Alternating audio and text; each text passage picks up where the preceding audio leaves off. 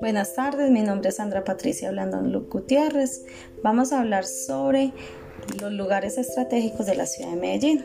Hablemos de la acupuntura social de la ciudad de Medellín y que la acupuntura social en la ciudad más innovadora del mundo. Bueno, resulta que en la década de los 90 Medellín sufrió de una gran oleada de violencia patrocinada por el narcotráfico. En los barrios existían líneas imaginarias donde los jóvenes no podían cruzar de barrio a barrio ellos estaban llenos de venganza o buscaban obtener un poder, exponiéndose a serios enfrentamientos diurnos nocturnos, no importaba la hora ni importaban sus familias. Medellín en este momento gobernaba con Fajardo que quiso cambiar esta visión de la ciudad más violenta a una ciudad de arte, de educación, de cultura.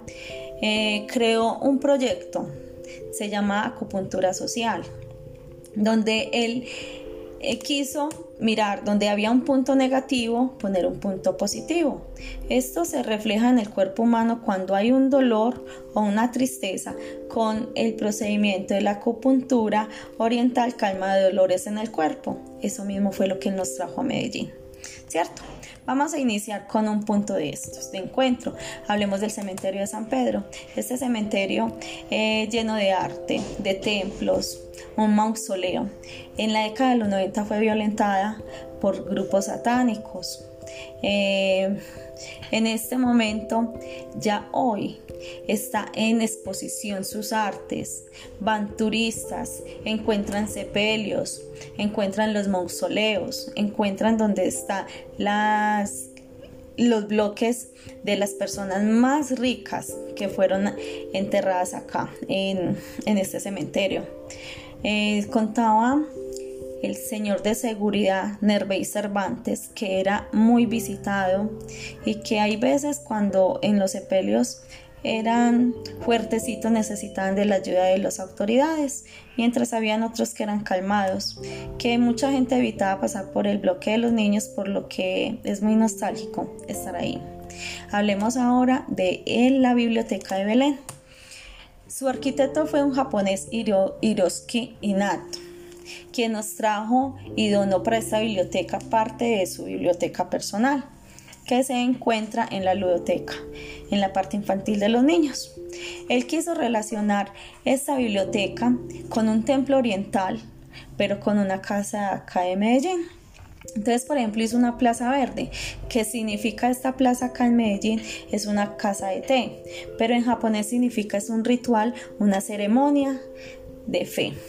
También nos creó la Plaza del Agua, que está relacionada con fuentes, las fuentes de las fincas de Medellín, pero que en japonés nos muestra la evolución del cielo y la tierra y la evolución que hay entre ambas, que es lo infinito. Este lugar lo buscan los orientales, es para meditar y concentrar su sabiduría en ello. Inato eh, nos trajo libros de origami y dibujos de manga. Acá hay un acontecimiento muy bonito que es como las personas de Belén trasladaron los libros de la biblioteca principal a esta nueva sede. Lo hicieron por una cadena humana y estos libros fueron pasados de mano en mano hasta llegar a su nuevo lugar. Hablemos de la Casa de la Memoria. En la Casa de la Memoria es creada a partir de una iniciativa de las víctimas por la alcaldía. En ella se evoca la memoria. En esta nos dice que es lindo recordar, proyectándonos en este presente y poder mirar a un futuro la educación para nuestros niños, que no podemos olvidar quiénes fuimos, lo que somos y lo que queremos ser. Está el árbol de Gandhi. El árbol de Gandhi que nos habla que si hay paz interior hay un lugar de paz para uno estar. También encontramos un bosque que es de Guayacanes. Este bosque significa las víctimas del conflicto armado y estos Guayacanes representan la resiliencia y la transformación. Como árboles se adaptan a las tierras no fértiles y son raíces muy fuertes que le permiten resistir a los vendavales y luego florecen. También encontramos el árbol de la escultura, que es creada por 28 mil armas blancas. Esta está conformada por siluetas de personas Y que para cada arma de estas se donó un libro un lápiz o guitarras a las personas que entregaban sus armas.